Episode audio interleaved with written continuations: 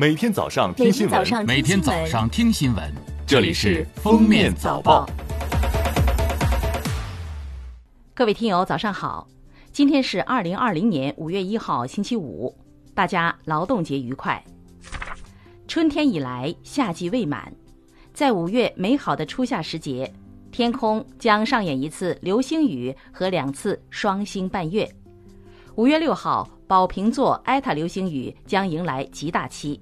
五月七号将迎来可称得上是超级月亮的大月亮，五月十三号将发生木星土星合月，可以看到木星土星双星伴月的天象。五月二十四号还将发生一次金星水星合月。首先来听今日要闻，三十号，交通运输部新闻发言人吴春耕在发布会上介绍，预计五一期间。全国营业性客运量将会环比前期明显增长，预计共发送旅客超过1.17亿人次，日均超过2336万人次，这个规模约为去年同期日均水平34.8%左右。国家税务总局发布关于明确2020年5月纳税申报期限有关事项的通知，统筹考虑疫情影响和五一假期安排。对于按月申报的纳税人、扣缴义务人，五月份纳税申报期限延长至五月二十二日。纳税人、扣缴义务人受疫情影响，在二零二零年五月份纳税申报期限内办理申报仍有困难的，可以依法向税务机关申请办理延期申报。日前，国务院学位委员会、教育部发文下达了学位授权点合格评估结果。两千二百五十一个学位授权点抽评结果为合格，八个学位授权点抽评结果为不合格，三十三个学位授权点抽评结果为限期整改。不合格高校为北京林业大学农业资源与环境、上海音乐学院戏剧与影视学、太原科技大学哲学和工商管理、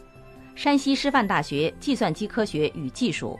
哈尔滨商业大学海洋科学。武义大学机械工程、地球物理、地球化学勘察研究所地球探测与信息技术。博鳌亚洲论坛三十号在其官方网站发表声明，为支持和配合国际社会的防疫措施，保障参会代表健康和安全，博鳌亚洲论坛理事会经过慎重研究，决定二零二零年不举办年会。声明说，论坛将于今年十一月在澳门举办国际科技与创新论坛首届大会。此外，论坛还将在下半年举办全球经济发展与安全论坛首届大会和第二届全球健康论坛大会。来看热点事件：贵州节前下发通知，规定从省外低风险地区来前旅游人员，体温检测正常、持健康绿码的，可正常通行。从省外中高风险地区来前旅游人员，有健康绿码和七天内核酸检测阳性合法证明的，可正常通行；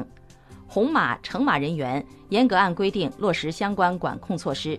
省内人员跨省前往中高风险地区旅游，返前后需自费进行一次核酸检测，检测结果显示阴性、持健康绿码的，可正常通行。据中国中铁建工集团介绍。京雄城际铁路雄安站混凝土主体结构三十日封顶，预计二零二零年底投入使用。雄安站设计呼应了雄安新区的水文化，站房整体造型犹如滴落的露珠。未来雄安站投入使用后，高速列车只需三十多分钟就能将乘客从北京带到雄安。广东省实施《中华人民共和国反家庭暴力法》办法草案修改稿。二十九号提醒省十三届人大常委会第二十次会议二审，此次提交审议的实施办法对家暴的定义进行了调整，拟将六种行为定为家暴，建议增加强奸、猥亵未成年人等性侵害行为作为家庭暴力行为，建议对家暴行为区分不同类型做分项表述，并结合实际增加动恶禁闭等行为。四月三十号，南京交管部门正式对外发布公告，自六月一号起，将对非本市号牌电动自行车实施限制通行管理措施。届时，悬挂非本市号牌的电动自行车将不得在南京长江以南绕城公路以内的区域行驶。最后来听国际新闻，美国商务部二十九号公布的首次预估数据显示，因新冠肺炎疫情导致美国经济大面积停摆。今年一季度，美国实际国内生产总值按年率计算下滑百分之四点八，创二零零八年国际金融危机以来最大降幅。高盛集团经济学家斯潘塞希尔认为，美国第二季度经济状况可能更糟糕。海外网四月三十号消息，俄罗斯新冠病毒防疫官网当日最新数据显示，俄罗斯过去二十四小时内新增七千零九十九例新冠肺炎确诊病例。累计确诊逾十万例，达到十万六千四百九十八例，死亡病例一千零七十三例。至此，俄罗斯成为全球第八个确诊病例数超过十万的国家，其他七个国家为美国、西班牙、意大利、法国、德国、英国和土耳其。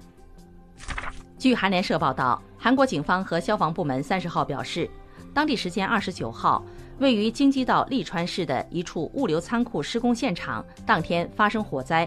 截至目前，已造成至少三十八人死亡，十人受伤。警方正通过指纹和 DNA 采集，对遇难者身份进行双重确认。经中国驻韩国大使馆确认，在此次仓库火灾中，有一名中国公民不幸遇难。